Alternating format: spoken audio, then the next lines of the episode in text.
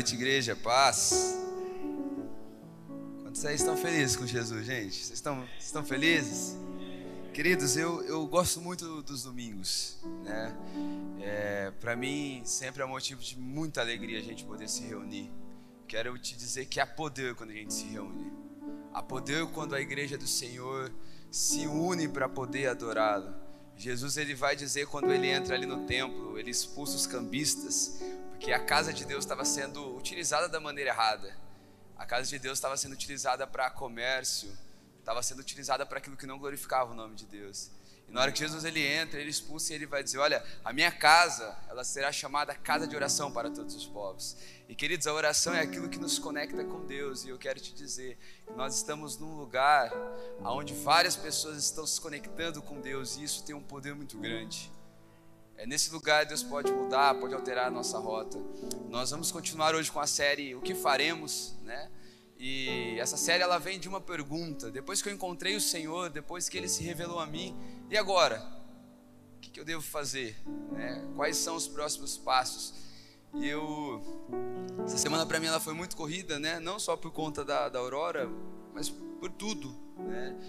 Veio uma, uma demanda de ministrações um pouco mais do que é, é comum, né? E eu gosto sempre de preparar a palavra que eu vou ministrar no domingo ali durante a semana. Eu vou remoendo a palavra, eu vou ouvindo, eu vou ficando sensível a tudo que está acontecendo à minha volta, né?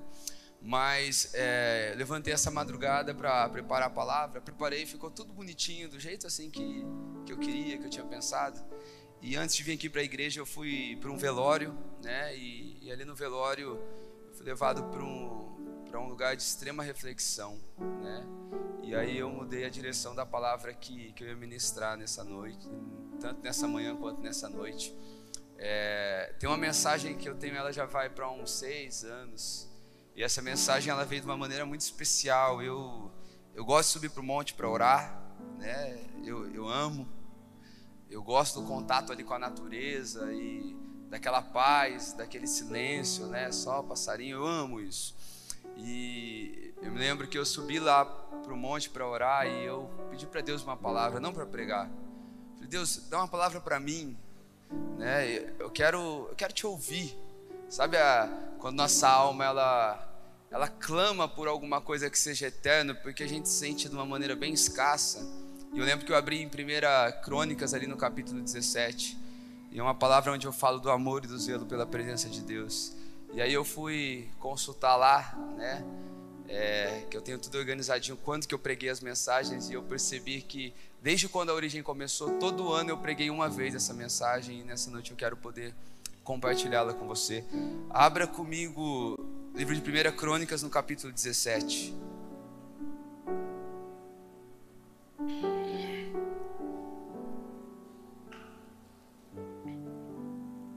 Conforme os irmãos forem achando, digam amém.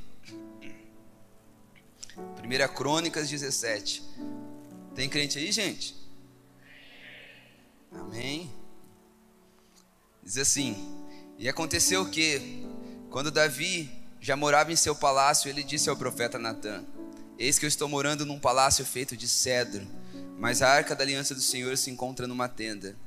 Então Natã disse a Davi: Faça tudo o que estiver no seu coração, porque Deus está com você. Porém, naquela mesma noite, a palavra de Deus veio a Natan dizendo: Vai diga a Davi, meu servo, assim diz o Senhor: Não será você quem edificará um templo para a minha habitação. Desde o dia que tirei Israel do Egito até o dia de hoje, não habitei nenhum templo, mas tenho andado de tenda em tenda, de tabernáculo em tabernáculo.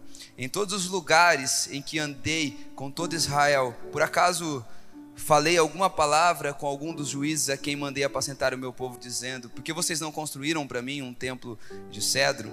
Agora diga ao meu servo Davi: Assim diz o Senhor dos Exércitos: Eu tirei você das pastagens e do trabalho de andar atrás das ovelhas, para que você fosse príncipe sobre o meu povo Israel. Estive com você por onde quer que você andou e eliminei todos os seus inimigos diante de você.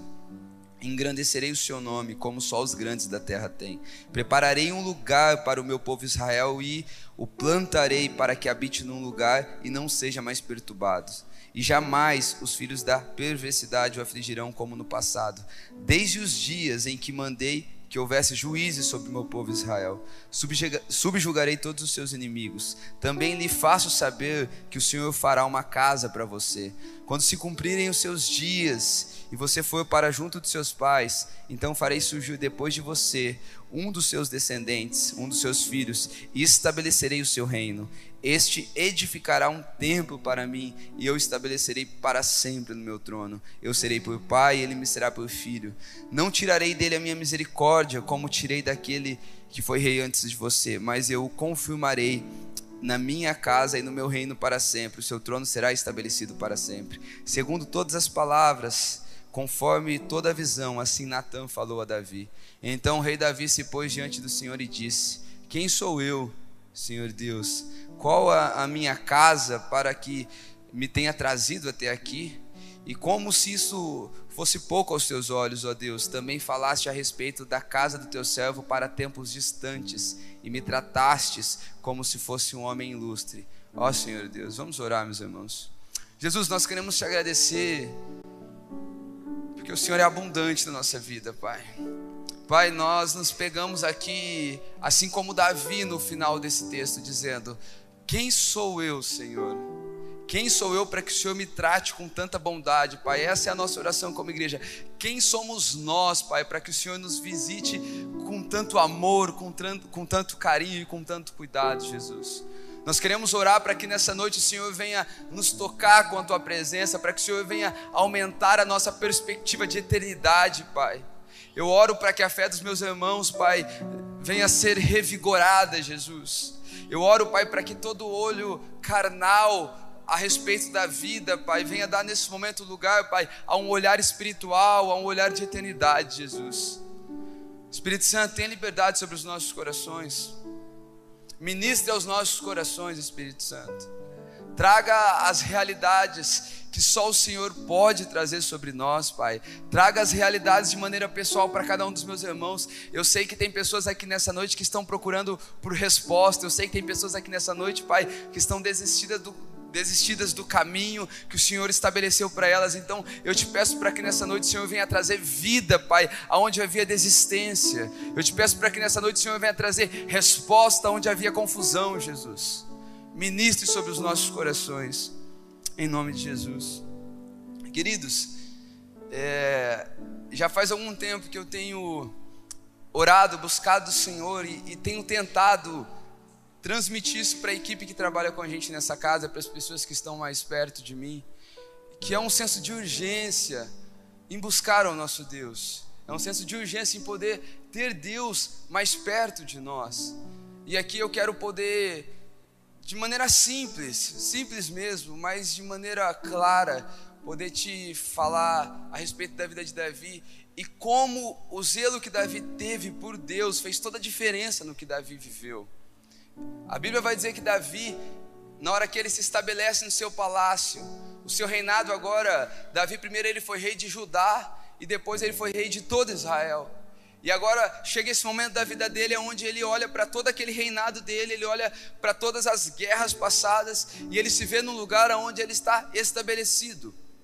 Ele se vê num lugar onde ele, ele chegou onde ele queria, ele chegou onde Deus tinha para ele. E a Bíblia vai dizer que nesse momento Davi tem um tipo de preocupação. A preocupação de Davi nesse momento, sabe qual era? Era: olha, eu moro num palácio de cedro, e a arca, o que representa a presença de Deus, está ali numa simples tenda. Em outras palavras, Davi já estabelecido, ele olha para toda a sua vida e ele fala: Poxa, como minha vida tem luxo como minha vida tem boa estrutura, como minha vida tem bom investimento. E na hora que ele está mais estabelecido, ele percebe que ele precisava fazer um tipo de investimento. E esse investimento era investir no lugar da vida dele onde habitava a presença de Deus. Era se dedicar mais a Deus. E queridos, quando nós estamos confortáveis e estabelecidos, aquilo que vem ao nosso coração revela muito sobre nós. E em Davi, o que veio ao coração dele é que ele precisava dedicar mais para que o lugar onde Deus habitava na vida dele fosse um lugar melhor. Queridos, trazendo para nós, em outras palavras, né? É, é quando, sabe quando nós investimos bastante na nossa faculdade, investimos bastante nos nossos relacionamentos, E de repente a gente vai vendo que todos os nossos planos eles vão se concretizando. Mas ao mesmo tempo a gente olha para os nossos planos, para tudo aquilo que deu certo, que a gente tanto queria, e não trouxe a satisfação que a gente achou que traria. Davi ele viveu esse dilema. E mediante a isso ele olha e fala: Poxa, tem tanto investimento na minha vida pessoal, tem tanto investimento para o reinado, tem tanto investimento para aquilo que é para mim viver, mas eu estou investindo pouco em trazer Deus mais para minha vida. Eu estou investindo pouco em poder cultivar o lugar para Deus. Eu não sei se, se isso comunica algo para você, mas comunica para mim, gente. Porque eu posso te assegurar que, mesmo tendo um trabalho, entre aspas, sacerdotal, sendo pastor em tempo integral de uma igreja, por muitas vezes eu me vejo muito dedicado aos afazeres, às tarefas, à minha agenda, e, e, por muitas vezes parece que o lugar de oração, o lugar de busca, o lugar de devocional é sempre um lugar que pode esperar, porque afinal eu não posso decepcionar aquele irmão que eu marquei tempo, ou eu não posso furar aquela agenda, senão a igreja vai sentir uma insegurança que eu não tenho constância com a minha agenda. E às vezes eu vou deixando esse lugar de oração para trás. Então eu posso te assegurar que mesmo eu, eu me pego nesse lugar. Porque trabalhar para Deus não é preparar um lugar para Deus vir. Trabalhar para Deus é externalizar o lugar de quando Deus já veio. Mas a notícia ruim é que a gente consegue trabalhar para Deus mesmo sem ter Deus na nossa vida. E esta era a questão de Davi. E Davi ele vai dizer: Olha, eu habito num palácio que ele é feito de cedro. E, gente, cedro é uma madeira que ela é refinada, é uma madeira que ela é nobre. Você vai pegar lá é, a bandeira do Líbano. Na bandeira do Líbano tem o cedro. Por isso que nós conhecemos como o cedro do Líbano. É uma madeira que ela é forte, ela é resistente, ela é toda avermelhada, tem uma cor muito bonita e também ela tem um bom cheiro. Então ele olha e fala: Olha, investi bastante aqui, fiz algo bacana. E eu quero abrir uma aspas aqui para falar sobre que presença que eu estou falando. No Salmo 139, né, o nosso pastor tem uma canção muito linda, mas vai dizer que se eu subir ao mais alto céu, ali o Senhor vai estar. Se eu descer no mais fundo abismo, ali Ele também está. E aqui é a faceta da presença, da onipresença de Deus. Deus está em todos os lugares. Se você for num prostíbulo agora, Deus está lá. Está mesmo. Deus, Deus não é um playboy que escolhe o lugar que ele vai ou não vai. Deus está em todos os lugares. Ali está a sua presença. Mas lá em João 14 vai falar de uma outra presença. É Jesus prometendo aos seus discípulos que ele se manifestaria a eles. Então existe a presença de Deus que é a sua, a sua onipresença. Deus está em todos os lugares, mas existe a presença de Deus que é uma presença que ela é manifesta. É quando Deus ele entra num recinto e tudo muda.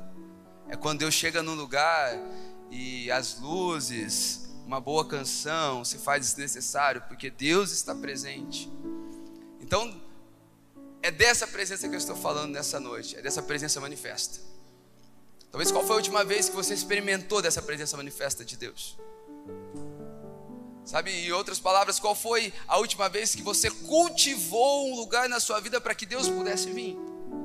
Querido, se você olhar hoje para a sua agenda, a sua agenda prepara um lugar para Deus? Se você olhar hoje para a sua conta bancária, a sua conta bancária é um lugar de investimento para ter Deus na sua vida? Se você olhar para sua família, para sua rotina, na sua família e na sua rotina, existe um lugar preparado para Deus? Essa foi a crise de Davi. Davi não precisava mais de nada naquele momento. Davi tinha mulheres, Davi tinha poder econômico, Davi tinha poder militar, mas ele também tinha um vazio, queridos. Só que Davi ele foi de frente para esse vazio. Esse vazio fala de um lugar que todos nós temos. Só que muitas vezes nós vamos nos auto-sabotando. A gente vai caminhando sem a presença de Deus, a gente não se depara com isso. E o que a gente faz? A gente entra num ciclo vicioso de conquista, conquista, conquista, conquista, conquista, conquista, conquista. E a gente descobre que quanto mais a gente conquista, mais aumenta o buraco, porque a gente já está chegando lá no lugar que a gente achou que quando chegasse, nossa vida seria resolvida. E a gente já está descobrindo que esse lugar não resolve o vazio que tem dentro da gente. Agora, Davi ele chama o profeta, e na hora que Davi chama o profeta, Natan fala: Rei, hey, faz o que você quiser. Como quem está dizendo: Rei, hey, Deus está com o Senhor. Você, você ganhou praticamente esse reinado matando um gigante com uma pedra. Quem sou eu aqui para falar qualquer coisa? Deus está contigo. Mas a Bíblia vai dizer que naquela mesma noite, Deus então vem e, e fala né, com, com Natan. Quando Deus fala com Natan, parece que Deus é até um pouco bipolar. E eu quero falar de duas facetas da presença de Deus hoje. Porque numa primeira parte ele vai dar uma bronca em Davi. Ele vai dizer: Davi, algum dia eu pedi para aqueles que vieram antes de você para morar num castelo? Não, não, Davi, eu andei de tenda em tenda, de tabernáculo em tabernáculo. É porque, queridos, aqui Deus estava ensinando um princípio muito importante para Davi, para que Davi não se perdesse lá na frente. Ele estava ensinando para Davi assim: Davi, não é o seu castelo de cedro, que deixa a presença mais forte, mas é a presença que torna uma tenda um trono de um rei. Queridos, a presença de Deus, ela é simples. Na hora que a presença de Deus chega, eu não sei se você já já fez parte de um lugar na hora que chegou a presença, parece que até a temperatura muda. Parece que tudo, sabe, deixa de aquilo que era que era pesado fica simples, porque quando Deus resolve se manifestar num lugar, e deixa eu te falar, às vezes você vai pôr no seu coração assim, não, Deus só vai vir no lugar onde todo mundo tem fé. Não, muitas vezes a manifestação de Deus, ela é para que alguém que não tenha fé venha crer nele, mas é importantíssimo que alguém que crê, deseje Deus naquele lugar. Está dizendo, Davi, a minha presença não precisa do seu castelo, não, meu amigo. A minha presença pode até te dar um castelo, mas ela não precisa da tua, da tua inteligência. Ela não precisa do teu dom, ela não precisa do teu talento. Eu não sei, e perguntei aqui hoje pela manhã, eu não sei quantos de vocês aqui tem uma vozinha na família.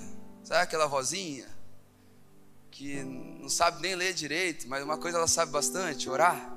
A famosa vozinha do coque. Teve aquela vida de oração a vida, a vida toda. Quem que tem alguém assim na família? Porque você vai perceber uma coisa: na hora que alguém precisa de uma causa séria para orar, não vai procurar o, o pastor que tem bastante Bíblia, não.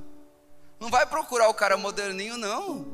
Vai procurar aquela pessoa que tem uma história, uma jornada de oração. Queridos, eu tive o privilégio de ter uma vozinha, ela era da, da congregação, né? Deus já recolheu. E todos os dias da vida dela, todos os dias, ela catava ali a garrafinha dela, com o cafezinho dela, e de ônibus, cada dia ela ia numa congregação que era um bairro. Só que eu vou falar para você uma coisa. Eu sei que eu sou fruto de, orações dela. Eu sei que eu sou fruto desse lugar. Porque, queridos, quando a presença de Deus ela vai sendo cativada, a presença de Deus ela não tem o que ela não muda. A presença de Deus transforma tudo em qualquer coisa. Não existe coração duro demais que a presença de Deus não possa mudar. Sabe de uma coisa? Aquilo que nós sabemos aquilo que nós entendemos, a informação que chega até nós, ela nos aponta um caminho para andar, mas é aquilo que nós experimentamos mediante a presença de Deus que nos prepara para andar nesse caminho que foi apontado pela informação. E nesses dias nós precisamos de uma chuva interior, queridos. Nesses dias nós precisamos dessa presença de Deus. Talvez faz quanto tempo que você não consegue se deparar com esse tipo de ambiente? Um ambiente onde Dá medo até de falar, porque Deus está ali. Um ambiente onde não precisa forçar, não precisa cantar aquela canção que quando não deu certo, canta aquela canção que é ela vai causar um gatilho para a igreja adorar. Não, quando a presença de Deus vem é 1906.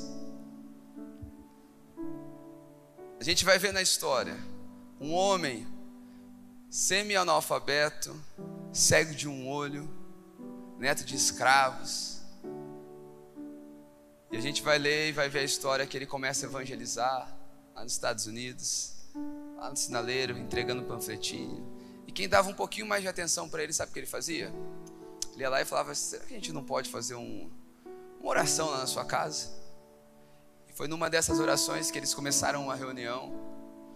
E diz que diante daquela reunião agora uma, uma garota, uma, acho que era uma adolescente, da adolescência para a juventude Diz que ela sobe ali num piano que tinha lá, nunca tinha tocado, e ela começa a dedilhar aquele piano, começa a subir notas. E de repente, alguém que está ali começa a falar em, em línguas. E aquele, aquela oração, ela não para.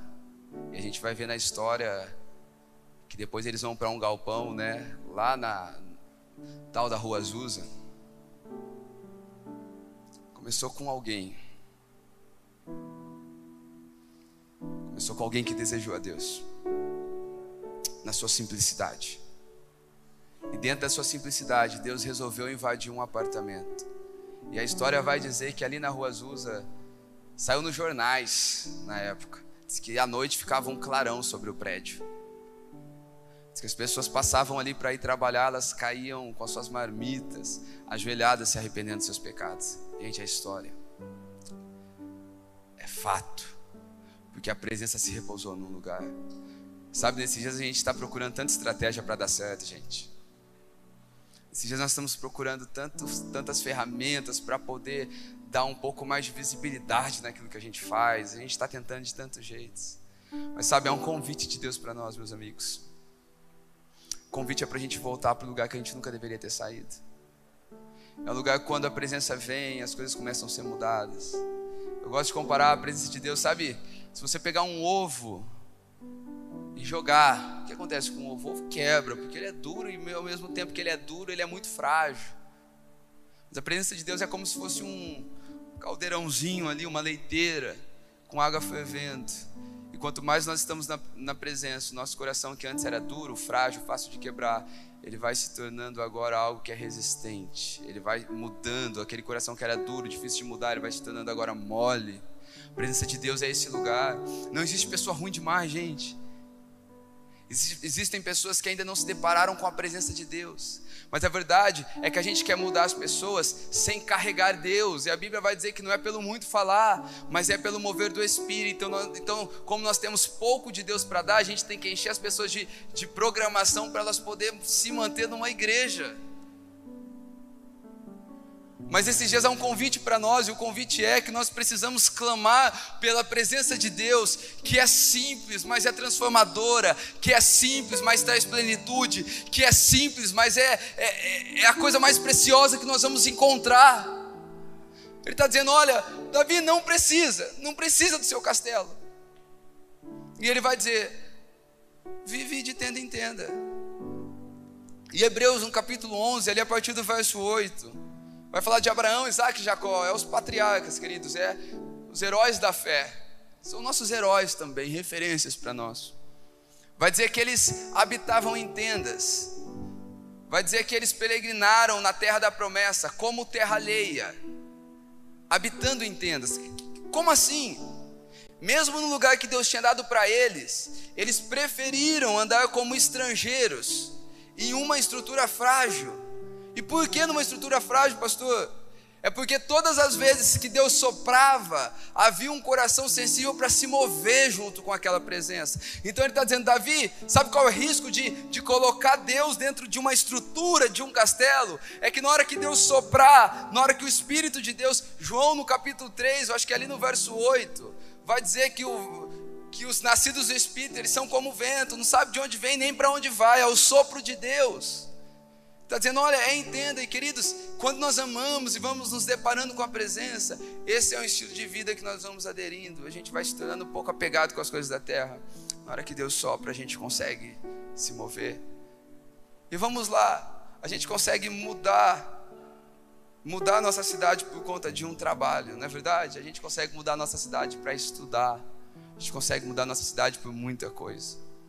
Mas a gente não consegue mudar coisas pequenas da nossa vida pelo mover de Deus. E sabe por quê?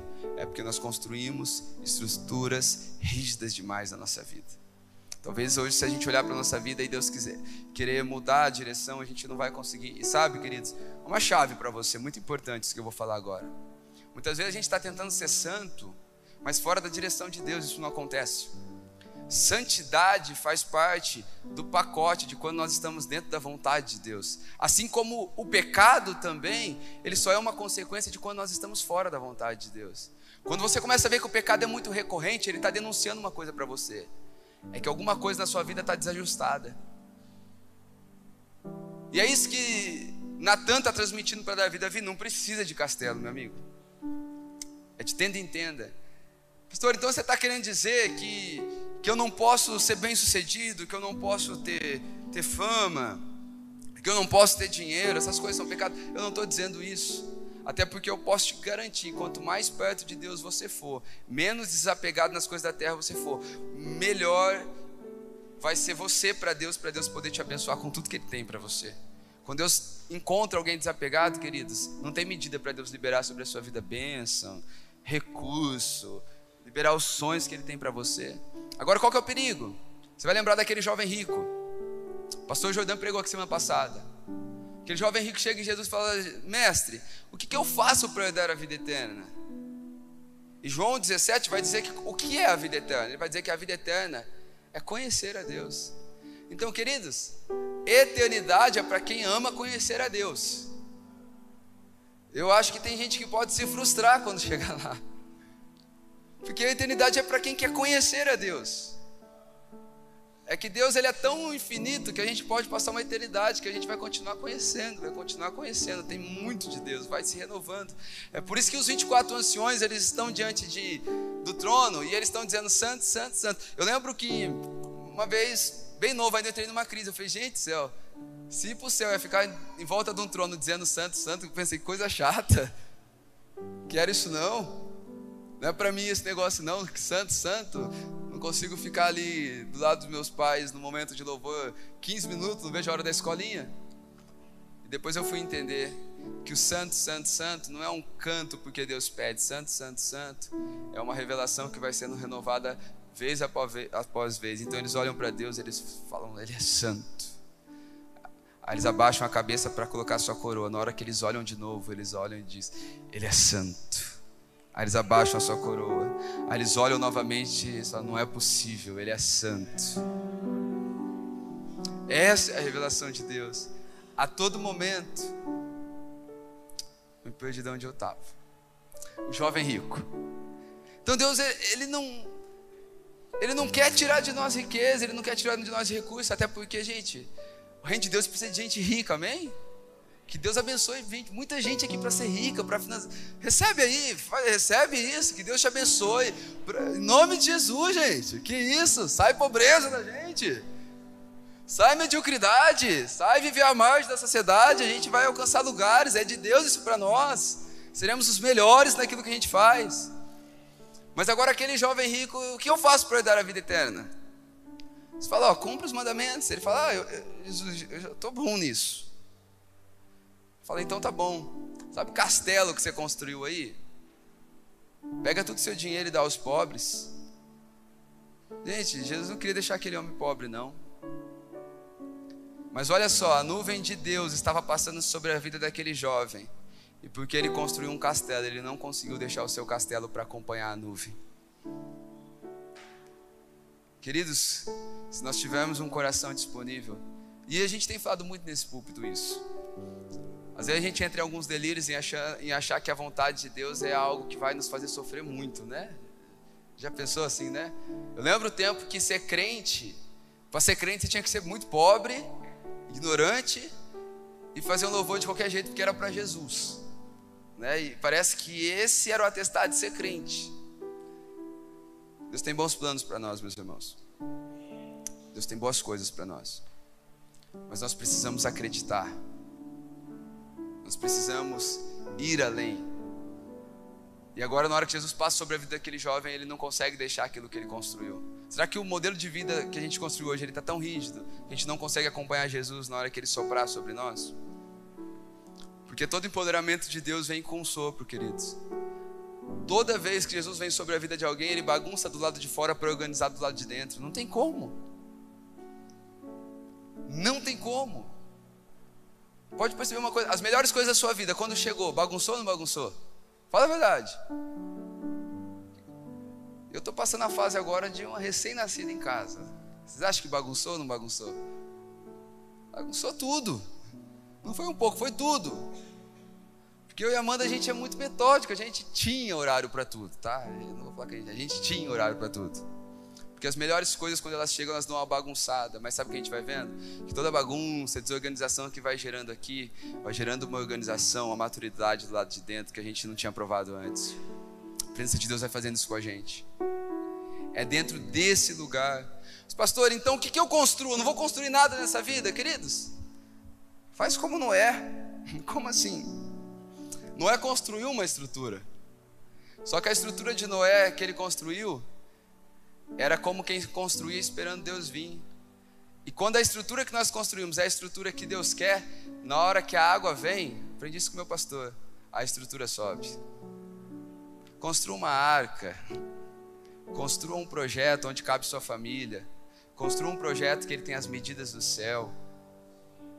Construa um projeto que na hora que as águas do Senhor descer, não vai vir para derrubar uma casa mal construída. Na hora que as águas do Senhor descer, a chuva de Deus vir, a tua estrutura vai começar a levantar junto com essas águas.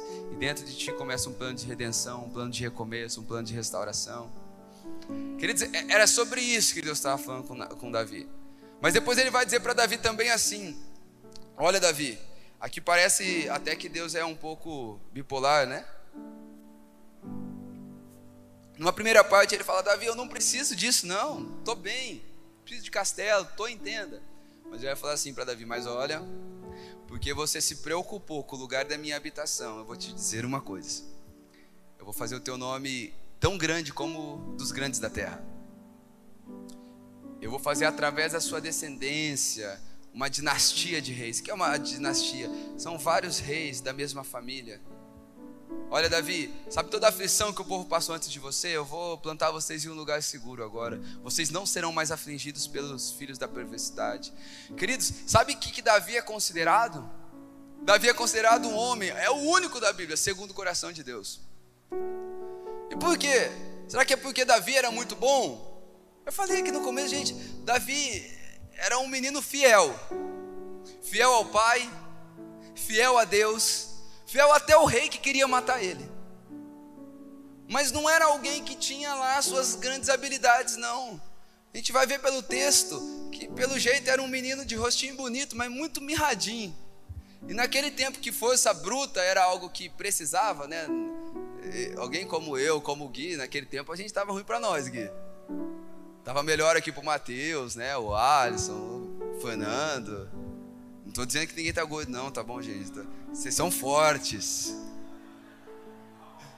É. Recebe. Mas pra gente, é, naquele tempo lá, Davi era bem fora do padrão.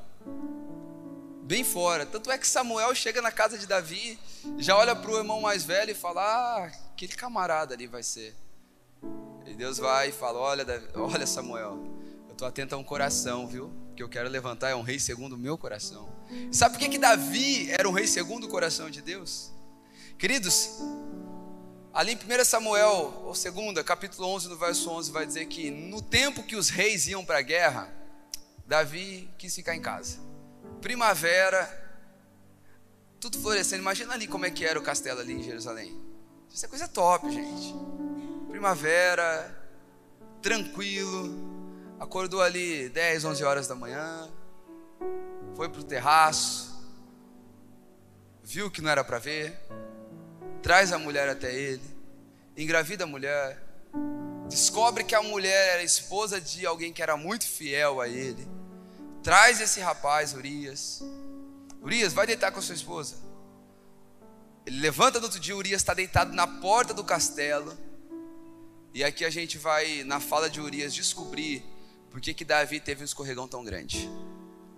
Urias vai dizer assim: Não, não, rei. Como posso eu ir deitar com a minha mulher enquanto todos meus irmãos estão no campo de batalha e a arca da aliança que representava a presença está lá em campo aberto? Sabe o que, que a gente aprende aqui? Sabe qual foi o momento de deslize de Davi? Foi o momento que ele não acompanhou a presença. Não tem problema descansar, gente. Descansar é algo bom. Eu lembro ainda o Luciano Subirá falando, né, que ele foi tirar o mês dele de férias e disse que um irmão chatão, né? Eu falei, pastor, você vai tirar férias? O diabo não tira as férias não, viu? Ele falou, é por isso que ele é tão estressado. Porque não tem problema do descanso, o problema é quando o nosso descanso ele é longe da presença de Deus. Davi, até aquele momento, queridos, ele tinha vivido uma vida. Você vai ver que quando Davi se torna rei, qual é a diferença de Davi para Saul? Que foi Saul foi aonde começa é, a sucessão de reis de Israel. Até ali, Israel era governado por juízes, por sacerdotes. O primeiro rei de Israel era Saul. Você vai ver que todo o reino antes de Saul, ali em Eli, numa guerra contra os filisteus, a arca da aliança, que representava a presença de Deus, tinha sido tomada. Todo o reinado de Saul foi sem ter a presença de Deus ali no seu governo. Quando Davi ele toma o reinado, a primeira coisa que Davi faz é poder ir buscar a presença de Deus lá nos filisteus. Porque Davi entendeu uma coisa, que até então tudo que ele fez, gente, a Bíblia vai dizer que Davi, ele matou o urso, ele matou leão, e sabe quando isso aconteceu na vida de Davi? Foi quando Samuel vai até a casa de Davi e ora por ele. E ali o Espírito de Deus se reveste dele. Davi era alguém que acostumou não se apoiar na sua força, no seu entendimento. Davi sabia que tudo que ele tinha feito até aquele momento é porque Deus era com ele. É porque ele cultivava um lugar da presença de Deus. Ele vai contra aquele gigante e, e ele vai dizer: Olha, você vem contra mim com tamanho, mas eu vou contra você com Deus. Então, quem derrubou o gigante não foi a pedra, a pedra expressou a fé, mas quem derrubou o gigante foi Deus. Foi pelo nome do Senhor que ele foi ali. Davi, até agora, o seu sucesso era medido porque ele sempre teve Deus com ele. Davi amava o Senhor. Davi trouxe o Senhor para o lugar mais importante. A Bíblia vai falar sobre a cidade de Davi. Sabe o que é a cidade de Davi?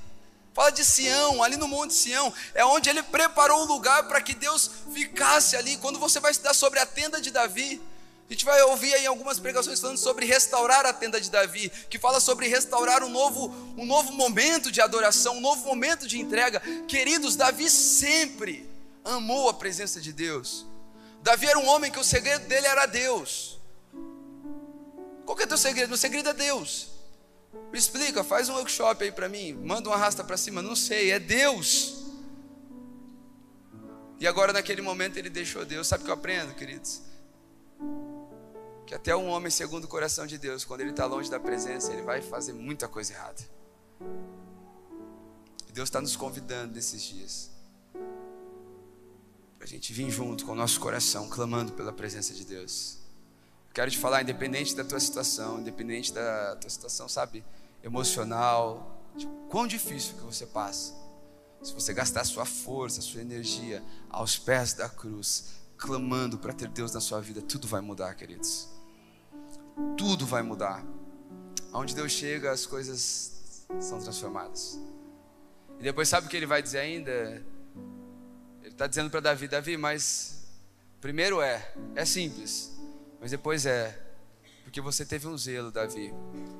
Agora eu posso fazer tudo por você. Você vai ser rei, teu filho vai ser rei.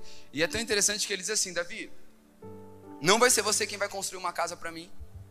Porque Davi queria construir. E depois a gente vai ver quem é filho de Davi: é Salomão. E Salomão construiu um baita templo. Só que eu posso te dizer com toda segurança que Deus não estava falando do templo que Salomão construiu. Sabe por que não, queridos? Ele vai dizer assim naquele texto: Eu serei por pai, e ele me será por filho.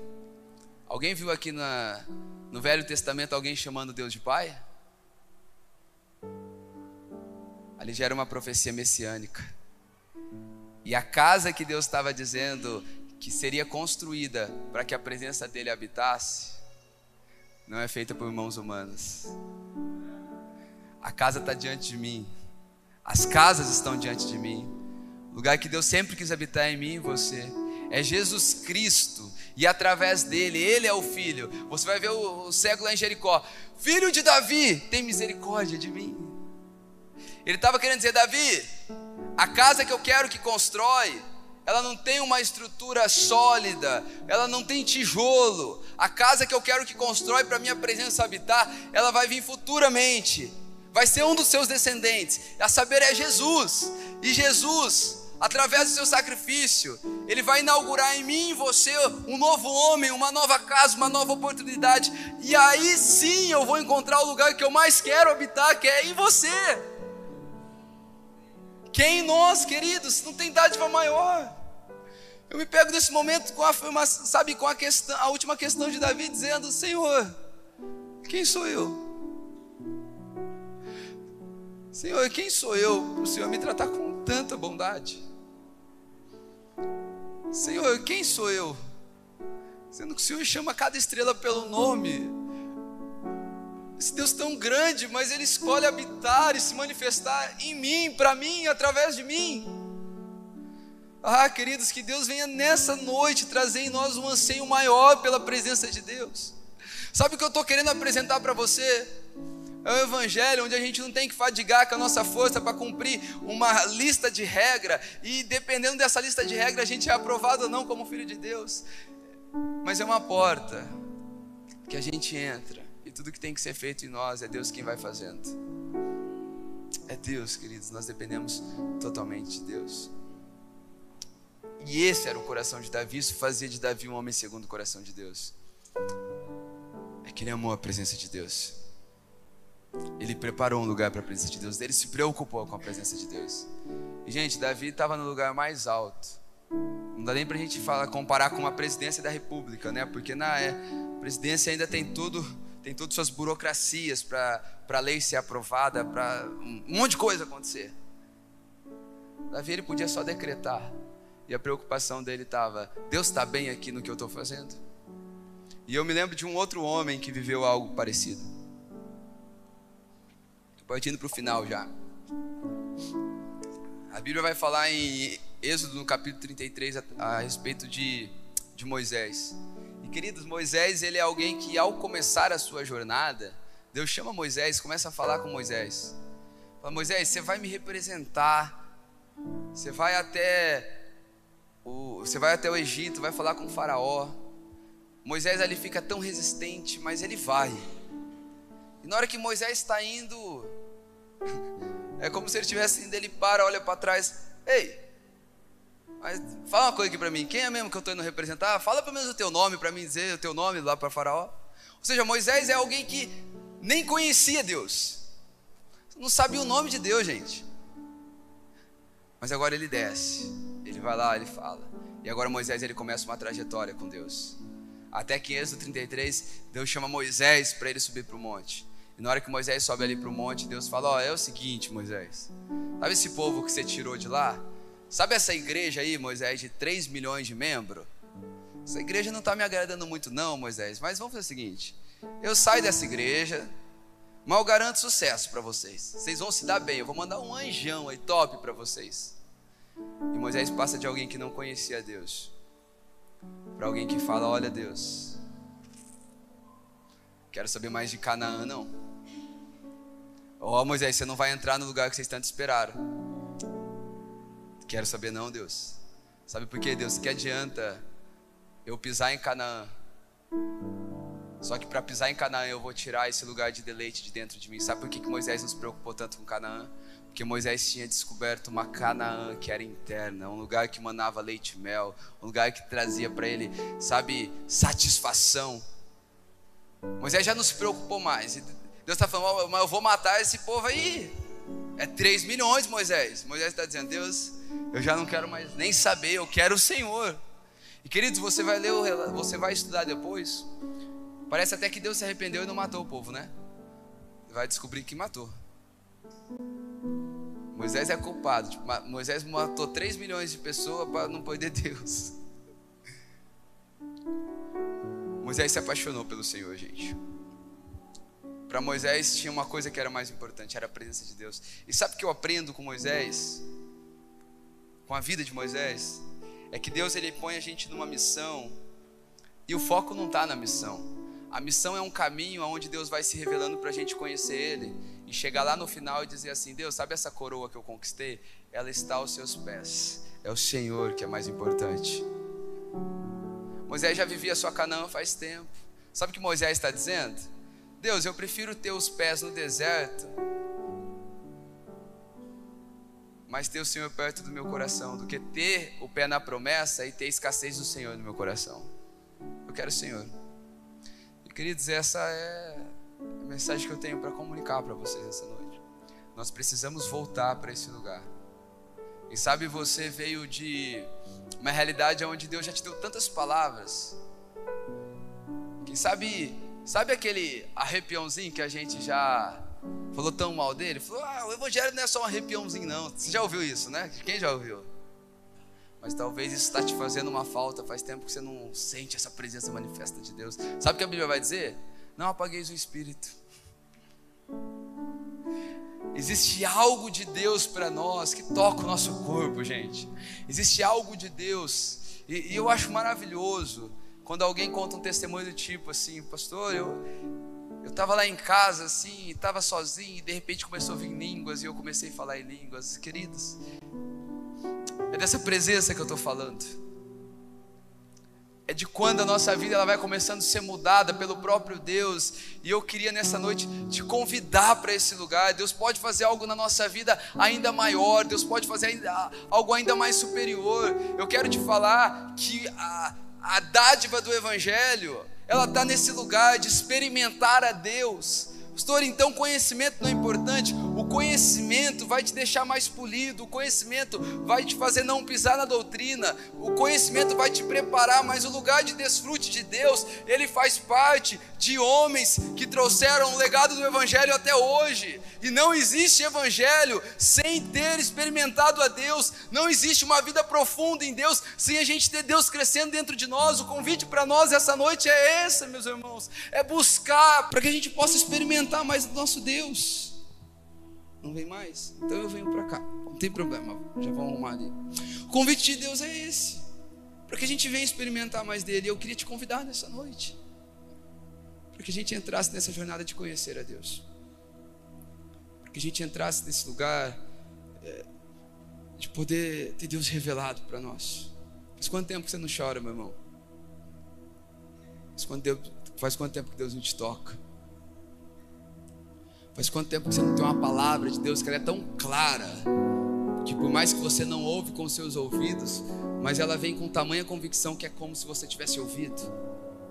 Faz quanto tempo que você não tem uma visão da parte de Deus que fortalece a sua fé a ponto de te fazer buscar com prazer o nosso Deus, não por medo do inferno, muito menos para cumprir uma cartilha para ser um bom crente, mas faz quanto tempo que Deus não é o seu lugar de prazer, o seu lugar de deleite? A Bíblia vai dizer ainda, Davi, ele estava ali longe da sua terra e de repente vem um suspiro nele. Ah, que saudade das águas. Ah, que saudade das águas ali dos, dos poços de Belém. Ah, queridos, eu não sei você, mas eu tenho saudade. Tenho saudade de momentos onde eu fui em lugares muito mais profundos em Deus. Queria que você ficasse de pé para a gente